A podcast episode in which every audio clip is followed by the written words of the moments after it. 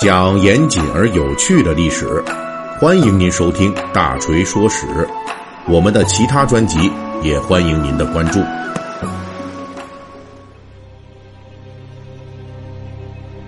呃，由于目前持续的这个世界范围内的新冠肺炎疫情啊，所以我们也史无前例的在《大锤说史》这个栏目里边插入了一个战役史话专辑啊，专门的讲述历史上的人类与各种传染病奋力抗争的故事。这个专辑到目前为止已经做了九期了。整个节目的播出节奏呢，起初是二月初的时候，那时候由于疫情相对比较严重啊，所以大家对这个关注度都非常高。啊，我们就连续播出。后来呢，这疫情逐渐平缓，那我们就改成了每一期正常大锤说史节目之后，就更新一期战役史话，就是隔一期咱们来一期战役史话啊。最近呢，我们就改成了每隔两期我们来来一期这个战役史话。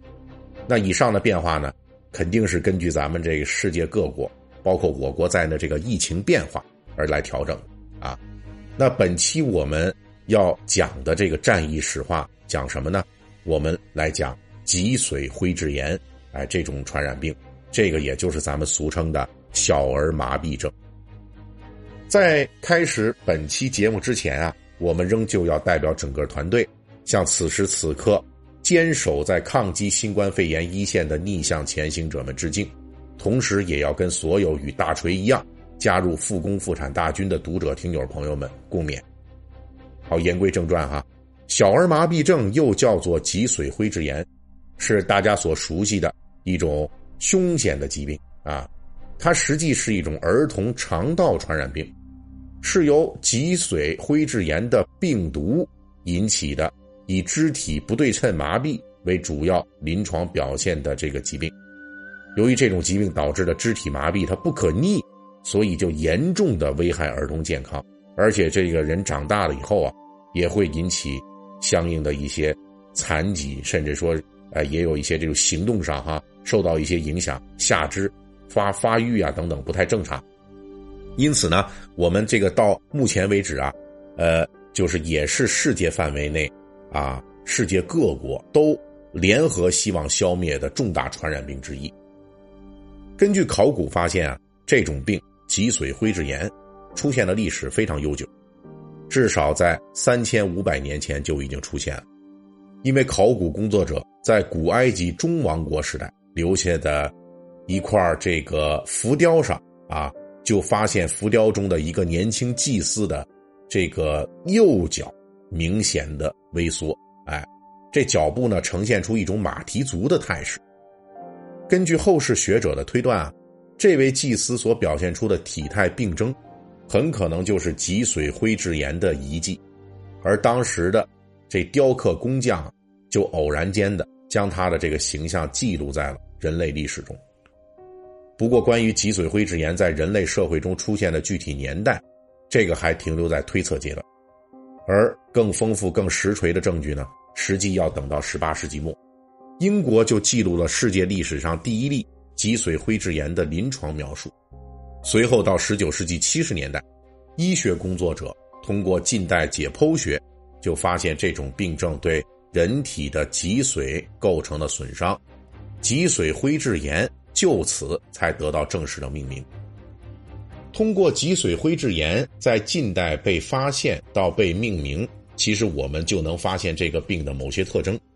这个病是伴随着人类社会工业革命的发展而越来越得到重视。这是因为啊，恰恰是随着工业革命的铺开，脊髓灰质炎的传染被加剧。那这儿大锤必须说一下哈，其实这样说呢，并不是说在诋毁工业革命，而是在陈述这种疾病是如何成为威胁人类的重大传染病的。因为根据现代学者的推测，在十八世纪人类正式发现脊髓灰质炎之前，这种疾病应该也是存在的。就像在古埃及中王国时代就已经存在了那样，不过在古代啊，因为生产生活条件比较落后，人类跨地区交往啊也不频繁，所以这种烈性传染病呢，往往是只存在于某些地区，没有发展成后来这大规模传播这么样的这种恐怖的局面。可是到了工业革命时代，大家这社会生活水平客观上都有了巨大的进步，结果呢，这脊髓灰质炎反倒是流行起来了。而且大锤这里多解释几句啊，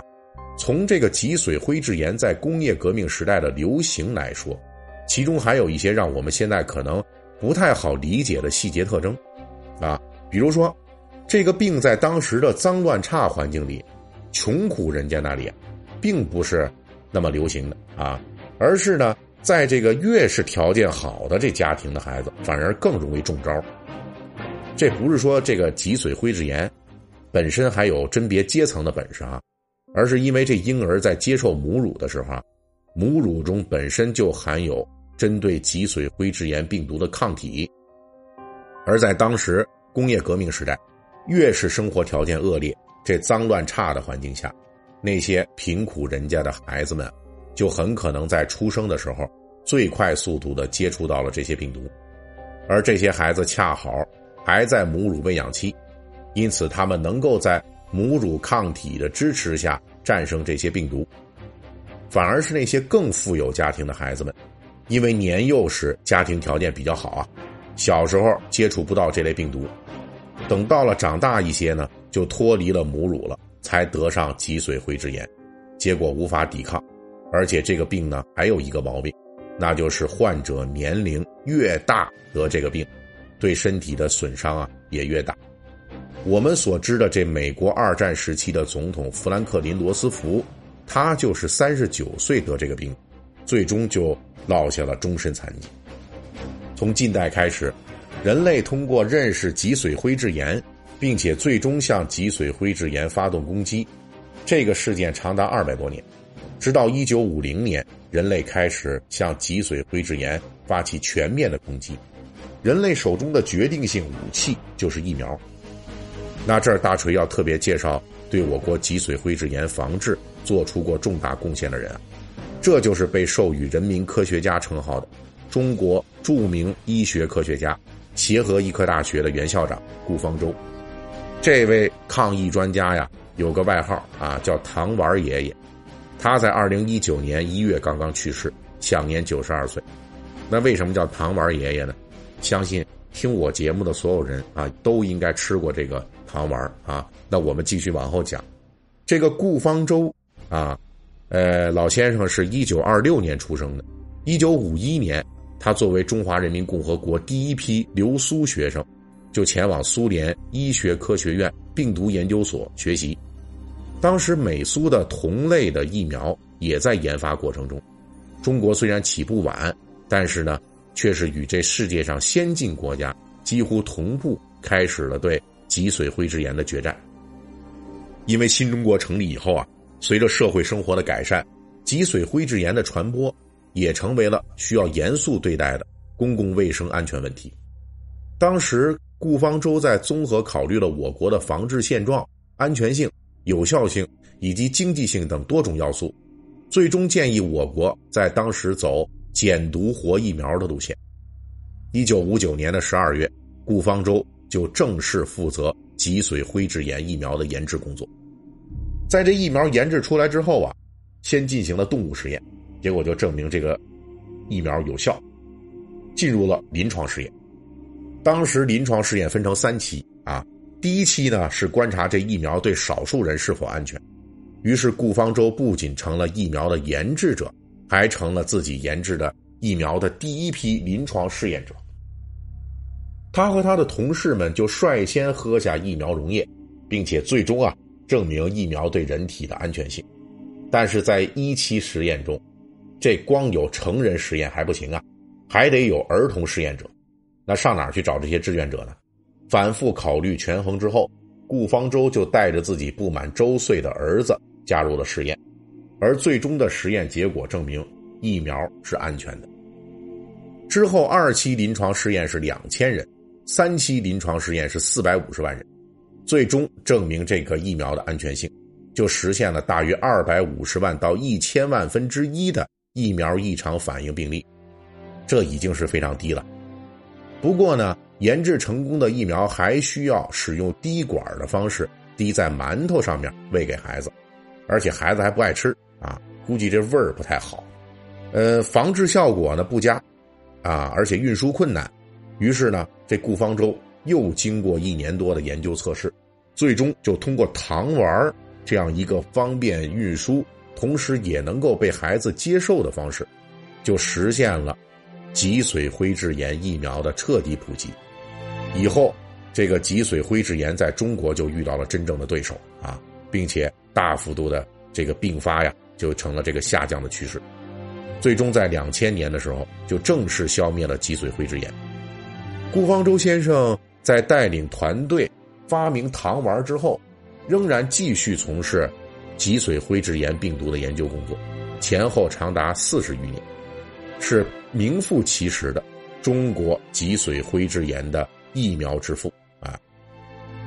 二零一六年，鉴于世界范围内的脊髓灰质炎防治的新变化，